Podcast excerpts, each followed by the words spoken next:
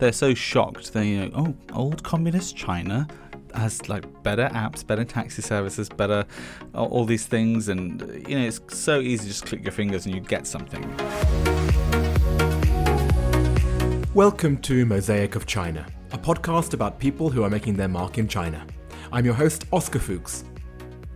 In our third special compilation episode from season 1, we listened to how my guests all answered the question Is there anything that still mystifies or surprises you about life in modern China? And I really enjoyed asking this question because it elicited a kind of wonder in people's responses. And that's not just confined to outsiders living in China, it applies just as universally to those who have lived here for decades, and of course, even with the Chinese themselves. To follow along with the visuals that accompany today's episode, please go to Mosaic of China on Instagram or Facebook, or you can add me on WeChat on my account Oscar10877 and I'll add you to the listeners group there. I've posted my own surprising edition there, which was something that just took place last week. Eric Olander, the journalist from episode 3. Every single day. I mean, this place is the complexity of it never ever ceases to amaze me. And there's this great chart actually that was circulating on social media. It, it shows age versus time being here. So the people who have been here for one year all want to write the book on China. And then the longer you go here, the amount of time you've spent here, the less you actually know. So the XY axis, and it just keeps going down, down, down, down. And I am extraordinarily humble about what I know and what I don't know. I have a graduate degree in Chinese foreign policy. I've spent 30 years here. I've been studying Chinese. I think I know a little bit compared to Westerners and other outsiders. And by the way, the Chinese themselves are not very well educated about their own country. A lot of the people who are raised in the cities don't know much about the countryside. Same, by the way, in my own country as well. It's too big for any one person to really grasp. And so, I mean, nobody can really understand it. There is no such thing, in my view, as a China expert. Emily Madge, the aquarium conservationist from episode 14. Oof. Um, everything. Everything mm. mystifies me. I, I, I think every day there's something that fascinates me. I still, I still can't get my head around any of it, but it's, it's fabulous. Simon Minetti, the business leader from episode 17. Everything should mystify you about life in China. Um, you know, there are guys who are here after like six months to a year, and they know everything about China. Uh, you know, th- th- and then and then you're here for like two to three years onwards, and suddenly things are confusing. Five years on, you've got no idea what's going on at any one point in time. Sebastian Denez, the inclusion advocate from episode 11. Almost every day, there is something that is, oh, I, I didn't think this would be possible, right? One of, one of, one of the, the, the, the latest one was I was running around the city and, and I actually found a bike cemetery. You notice uh, th- those um, sharing bikes? They go somewhere to die, and this place is like five football fields. It's the the other side of the sharing economy. Is what do you do with this? It's also for me uh, pictures a lot of how innovation goes in China uh, which is let's do it, go forward forward with it, then start to regulate, and then eventually uh, fix the issues that are going uh, to happen. Uh, whereas in Europe or in Western countries, it's a little bit, oh, let's not do it because we have this and this and that and that reason, right? So it's more finding reason not to do it. Here in China, it's uh, more going forward. This is why I think the country goes also very fast in that in that area. Tom Barker, the diplomat from episode 25 oh, everything about life in China surprises me. I, I spend every day constantly amazed. If, if there isn't at least five things which slightly freak me out, then I'm probably not leaving my bedroom. Ross Coleman, the theatre producer from episode 22. Everything. I mean, I think if there's something that surprises me, it's that I still have capacity to be surprised. You know, like, how am I surprised when this is like, this is my everyday? you know, every new thing that I learn and every new quirk of the language. My friend Jean taught me this lovely one the other day. It was something about how um, if people tell you that they met watching the football, then it means that they met when they were in prison. I was like, how do you even find something like that out? Like, That's actually a thing, is it? seemingly, yeah. Jorge Lucio, the marketer for Sprite from episode 5. I- i- It's about what we discussed before. It's about the differences versus nuances, but the nuances make big difference, and and and it's the, the way that their mind are preset. Uh, every time, the, I trying to think that the logical that they're using to respond to a certain stimuli, and and and, and it strike me the most. So each time you learn a new insight, it's a new surprise. Mm, definitely. Gigi Chang, the translator from episode 24. people can really spend and shop. Like, especially when I was still working in like an office, you know, building environment, you kind of go out with at lunch with colleagues and just like, why are you looking at that? That's really expensive. That willingness to spend still mystify me because I think in my mind I'm still a poor student. I haven't quite left that mentality la- yet. Right. Isn't that funny? Because actually, the reputation of the Chinese in general is that they're good savers. But but you're right. they're good savers and good spender at the same time, Mhm. which which is I think that is a philosophical question. Gina Lee, the invention company CEO from episode 6. uh, how the old people can be adaptive to technology. That is surprising. Like my grandma, she's 88. She have the she has the iPhone XS Max. Oh my god. and she just wanted the largest screen and she want have WeChat. And she doesn't like to type. WeChat has the audio message and the stickers. Most important things, she can collect the red packet.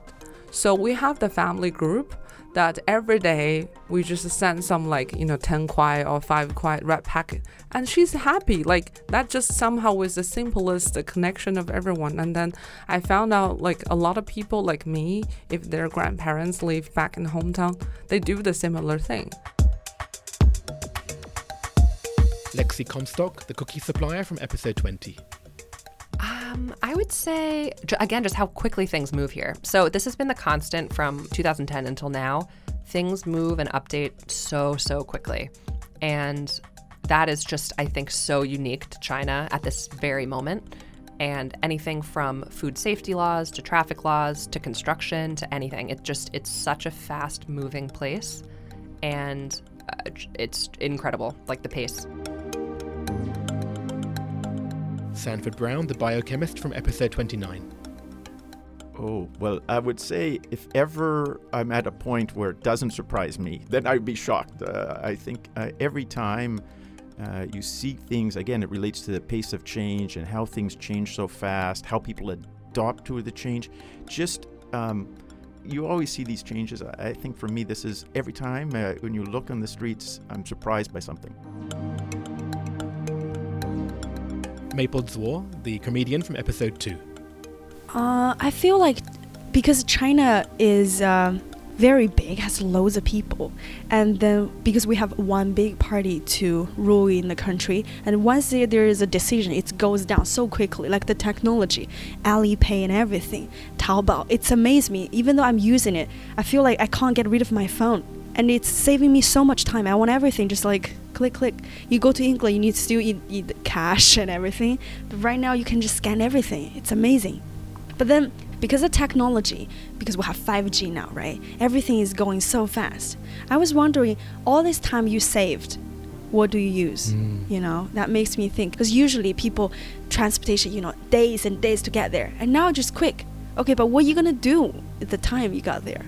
A lot of people just standing on the train, just like going on moments or still small funny videos. I want to do something more because we're saving so much other time, right? Michael Z, the Instagram influencer from episode 7. I think that the biggest surprise now is just how much ahead of the Western world China is. And this is the, something that everyone that comes to visit me, that they they're so shocked. They you know, oh, old communist China has like better apps, better taxi services, better all all these things, and you know it's so easy. Just click your fingers and you get something. Laurie Lee, the private club GM from episode 10. Every day I was surprised by people's dynamic. The, the especially the Chinese people, their ability to absorb the information and they change the information and they use the information. Octo Chung, the fashion designer from episode 30. What surprised me is you use WeChat Pay, maybe just you spend one dollar to buy an onion in the market. You can just pay that. So I, I'm very surprised, and uh, I think the electronic development here is really pretty awesome. Srinivas the compliance leader from episode 15. No, I think the only thing that surprises me is the precision. Uh, there are a lot of things I had an apprehension about uh, our country, like uh, India, to some extent. Uh, uh, when we were taught in our childhood that one of the reasons for the, uh, the slow pace of the development in India could be the population and with population there are problems of coordination there are problems of uh, policy formulation and there are issues in terms of implementation. So uh, we ascribe some of these uh, pitfalls to population. Uh, but coming here uh, i really understood even with population you can have a lot of uh, coordination and there is a kind of method to madness and that too to a perfect precision. That fascinates me very much. Any single thing that you do there is a kind of an order, and uh, that is what fascinates me about this uh, place. And do you think that could be translated back into India? To some extent, we started doing that because the enabler is being uh, digital. So I think that there are pockets uh, where we have achieved that, and the only reason for me to be very bullish is about the technology. Stefan de Monco, the events company CEO from episode 19 the fast paced. I've been here close to 20 years and it has not slowed down a second. Just take the Shanghai subway. Um, every summer there's a new line, and uh, in the democracies in, in the West, it, it takes uh, 20 years to agree on, on a new track uh, where things gets done here. Um, these guys are insane. Uh, so I love it, and at the same time, it blows me away every time I come back. Yael Frajun, the historical researcher from episode 12. Yes, I think again how fast things happen here. Um, how a decision is made here or a direction is chosen and things just start race in that direction. And it's just incredible how there are new things happening in China almost on a daily basis. And they happen fast, they happen big.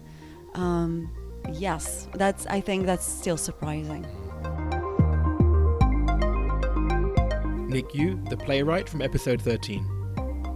In fact, I have the, so many things for the, the new things happen in China. Some like the, the high speed by the train, uh, also some like the internet. So uh, uh, when you have the mobile phone, you have the Wi-Fi everywhere. In China, in the village, same in Shanghai. Abe Deo, the tour manager from episode 27. I, I, guess what would mystify me is not anything to do with China, but a lot of the expats that come to China. Oh, God. Yeah, right. And they expect you know, China to be a certain way. And when it's not, or it's not Western enough, or whatever, they're just complain and complain. Philippe Gas, the Disney Resort CEO from episode 1. Um, something that surprises me still is that people keep offering me hot water, not telling me. So I keep being surprised by hot water coming in. You know, uh, it's I'm always expecting the tea bag to come. Angie Wu, the jewelry craftsman from episode 18. Uh, yeah, so recently I had a really bad experience. Like, um, I have this studio that I built, my my jewelry studio, and for five years, everything was great. I even just renewed the contract with them. And then out of blue, when I was in Italy doing my exhibition in April, the landlord just called me and told me he sold the building, so he wanted me out in one month. And he didn't honor the contract. For three years, he was telling me, "Oh, we trust each other. I like you so much." So I couldn't do anything about it. Just when you think you understand how things work, everything's running smoothly, there's always going to be something that comes unexpectedly. Of course. Nini Sum, the artist from episode 16. Yes, actually, uh, recently I got invited to do a very interesting new project, and this surprises me because I didn't know that um, I was wasn't expecting they would come to some artists like me. This is a VR project. Yeah. Greg Nance, the ultramarathon athlete from episode 23. Um, one thing that I think will probably always shock me um, and surprise me is seeing the sort of opulent luxury and wealth and privilege in such close proximity to kind of the uh, the poverty and squalor. Um, that is just really tough to see. You know, I come out of a business meeting in a really nice office building or at a really nice dinner, and you've got a shanty right next door, and that happens all over the world. But it's it's profoundly visible here in Shanghai. Vivu, the fitness community leader from episode 8. I mean, we talked about it before, but 28 million people. This is the. This the is just Shanghai, right? Yes, and this is just the pop. Like this is the entire population of Australia packed into this one city. Just how um, well Shanghai has been like able to move people from A to B so efficiently um, it is really phenomenal. Sabrina Chen, the dance program curator from episode 26. Ah, the square dance ladies. Every time when we invite a company, international company to Shanghai, they will ask me where we can see the square dance ladies because they want to join them. Sometimes I would go to see the square dance with the artist, and then they found out the square dance are so difficult, even for a professional dancer. and it's amazing to see so many old old ladies still uh, enthusiastic with dance so much every day after work. My mother-in-law is one of them. Actually, when we just opened the theater, we had to make a promotional video of the theater. So in the video, we invite a group of square dance lady, and I was observing them while they were making the video. As soon as they start dancing, everyone is so happy. You know, I'm very moved by this scene. So even though sometimes they make noise in, in the park, in in the public space, but I think it's really a good lifestyle for the old people. Yang Yi, the broadcaster from episode 21. Well, I, I want to give an example uh, like TikTok. It's a little bit like Snapchat, but uh, the TikTok is focusing on the video part. But I'm a video editor for a lot of years, so I think the, the application like TikTok, I think it's changed a lot of things. They let people think video is not a very difficult thing to make, and they could record their personal life. For me, I think this changed a lot because people has a habit to record everything. Xanthia Taylor, the pain expert from episode 28. I think now I have to be mystified at my own responses to things. So I'm still mystified why I can't remember that green toothpaste tastes like tea. you know, in, in the West, you know, blue or green are going to be mint. Hmm. And I still get it wrong, and I go home with jasmine tea flavoured toothpaste. And that's all from this third special compilation episode from season one of the podcast. The good news is that I have just started producing season two of Mosaic of China, and the first couple of new interviews are already in the can. I was a little worried that I might have forgotten how to do it, but luckily my guests were both excellent, so I stopped worrying about that pretty quickly, and I just about remembered how to press all the right buttons in the studio. I still have no idea whether I will be ready to release the new season by the time we reach the end of these 10 special compilation episodes, but let's see where we stand over the coming weeks. In the meantime, the next one will be on the topic of China facts, so it'll be a good way to brush up on your China trivia. See you in another two weeks.